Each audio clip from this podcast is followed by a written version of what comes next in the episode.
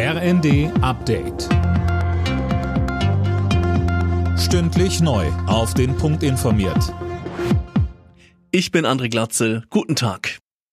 Ein Ölembargo gegen Russland rückt näher. In der EU zeichnet sich bei dem Thema Zustimmung ab. Die aktuell schon hohen Energiepreise könnten damit nochmal steigen.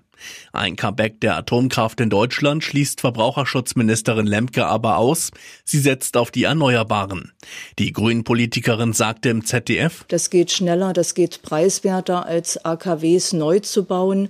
Und vor allem die Situation in Frankreich, wo viele AKWs gegenwärtig abgeschaltet sind aus Sicherheitsgründen und wir Strom nach Frankreich exportieren, dort die Strompreise an vielen, vielen Tagen deutlich höher liegen an den Börsen als in Deutschland, zeigt, dass wir mit den Erneuerbaren den richtigen Weg gehen.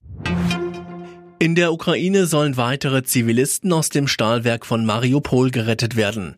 Gestern konnten 100 Menschen in Sicherheit gebracht werden. Inzwischen steht das Gebiet aber wieder unter russischem Beschuss. Die traditionelle revolutionäre 1. Mai-Demonstration am Abend in Berlin ist weitgehend friedlich verlaufen.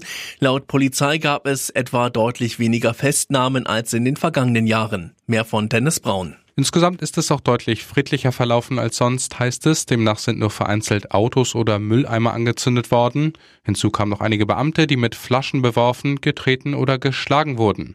Etwa 14.000 Menschen nahmen an der Kundgebung am Abend teil.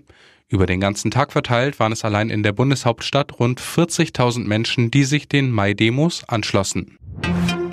In der Fußball-Bundesliga kämpfen am Abend zwei Mannschaften um die Champions League-Teilnahme. Bayer Leverkusen kann mit einem Sieg gegen Frankfurt Platz drei festigen.